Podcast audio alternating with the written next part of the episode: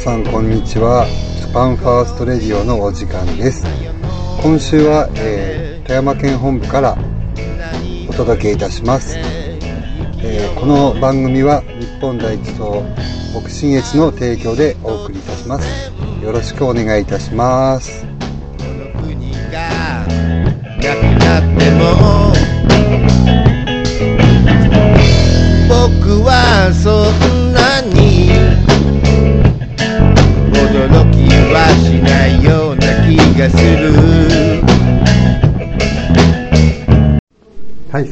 ね、えー今回はですね、えー富山県党員の、えー西島さんに来ていただきました。よろしくお願いします。よろしくお願いします。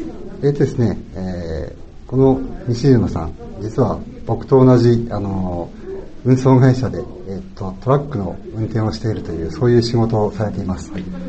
えーとですね、えー先日もですね、ちょっとあの、県内のとある、あの、サービスエリアの方で遭遇して、ね、たまたまね、たまたま会いましてね。いつか会うだろうなと思ってました。そうですね。はい。うん。まあそんな感じですね。えーたまにあのすれ違ったりもしますからね。はい今、いろいろとその、なんていうんですか、いろんなところの状況を見ながらですね、まあいろいろな考え方もあると思いますんで、そこら辺はちょっとまた、あの、お話を聞けたらなということで、よろしくお願いします。はい、お願いします。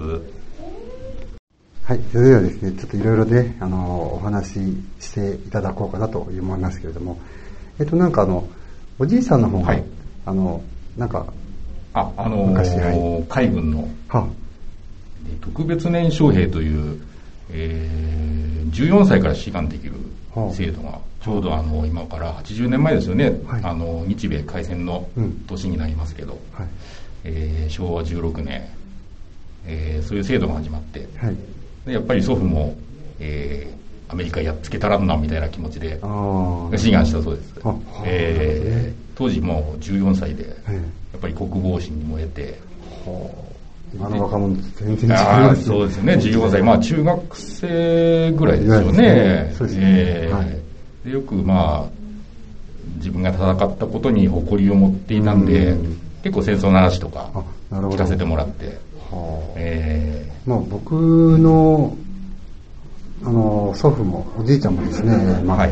あの、戦死してるんですけど、まあ輸送船に乗ってて、はまあちょっと、あの、物運んでる時に、はい。アメリカの攻撃食らって撃沈されたと。それで亡くなってるんですけども、あの、母方のおじいさんがですね、あの、満州の方に行ってまして、はい。そっちの方の話をよくしてましたね。はい。まあ聞いてる当時はですね、僕の方もそういう話は全然興味なくて、はい。右から左だったんですけど、今こういうね、立場になったんで、えー。すごく、あ、あの時にね、ちゃんとしっかり聞いとけばよかったかなっていうふうにちょっと後悔をしてるんですけどね。まあ、今、日本人としてみ、皆さん、まあ、現在存在するということは、やっぱりおじいさん、おばあさん、ひいおじいさん、おばさんの世代が大変な思いをして、うんまあ、国難に立ち向かったからだと思いますね。うんえーまあ、私の祖父も、まあ、海軍に志願して、やっぱり、うん本来だと2年ぐらいかけて教育受けて戦場に行くはずが、はあまあ、前倒しですよね。ねどんどんどんどんとあの、まあ、犠牲者が増える中で。うんで、昭和もう17年には、もう前線の方に、まあ、艦隊勤務ですね。えー航空母艦大砲という、あ当時は世界最大級の航空母艦はい。に乗ることになって、へで、その空母は、あの、マリアナ沖海戦、はいサイパンの戦いの。えーマリアナ沖海戦でもう沈没したんですけれどもたまたまその時に盲腸になって、あ、えー乗ってなかった。乗ってなかったんです。はあ、なるほどねえー。たまたま船降りてる時にあ、まあ船が沈んだもんですから、あれやな。えーだからもうあのー自分の持ち場の艦兵というあの機関兵ですね、船のエンジンを動かす、あはいはい。えー任務だったんですけれども、うん。もう船底ですからね、もう一人だけ持ち場で生き残った方いいたらしいんですけども、うん。全身やけどで、えーもう命からがらという感じで、まあ祖父もその場にいれば、まあ、命はなかったかなという感じですね。よく生きておられましたまあね。たたまたま、本当に。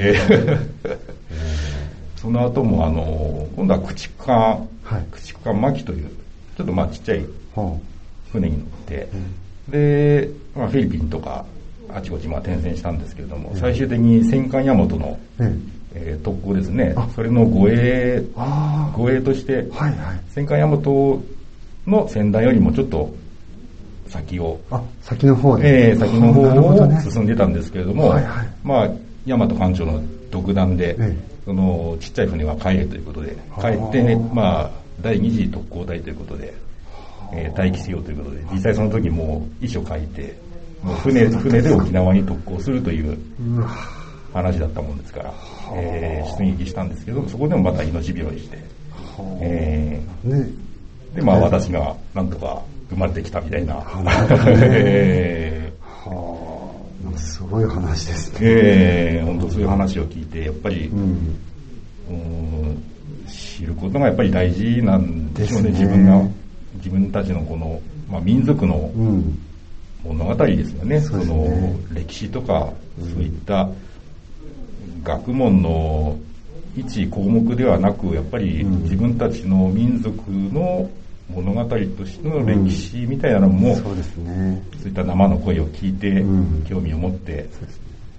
まあやっぱり守るべきもの、日本を守りたい、そういった気持ちから、またちょっとあの、入党の動機にもつながりますけど、そうですね。えー本当にあのね、左側の人って、ただただ戦争はダメ、戦争は怖いという、そういう感情だけで動いてるっていう部分もありますからね、そういうね本当に、ね、経験されてきた人たちの声っていうかね、はいはいそういうのもね、ちゃんと聞いて、本当はどうしてねならんのか、ええこれからどうしていかなきゃならないのかっていうことを考えてもらいたいですよね。え自分たちが今ここにいて、うんうんそうやって好きなことを言えるのもうん先人たちがいたからそうそでですすよね。えなるほど。わかりました。本当に貴重なあのお話ね、ありがとうございました。ーいえ、とんでもないです。はい。また、あの、機会があったらまたご一緒にはいお話しできればなと思います。はいこちらこそよろしくお願いします。はいはい。どうもありがとうございました。ありがとうございました。えーご視聴どうもありがとうございました。それでは、新月よりジャパンファースト。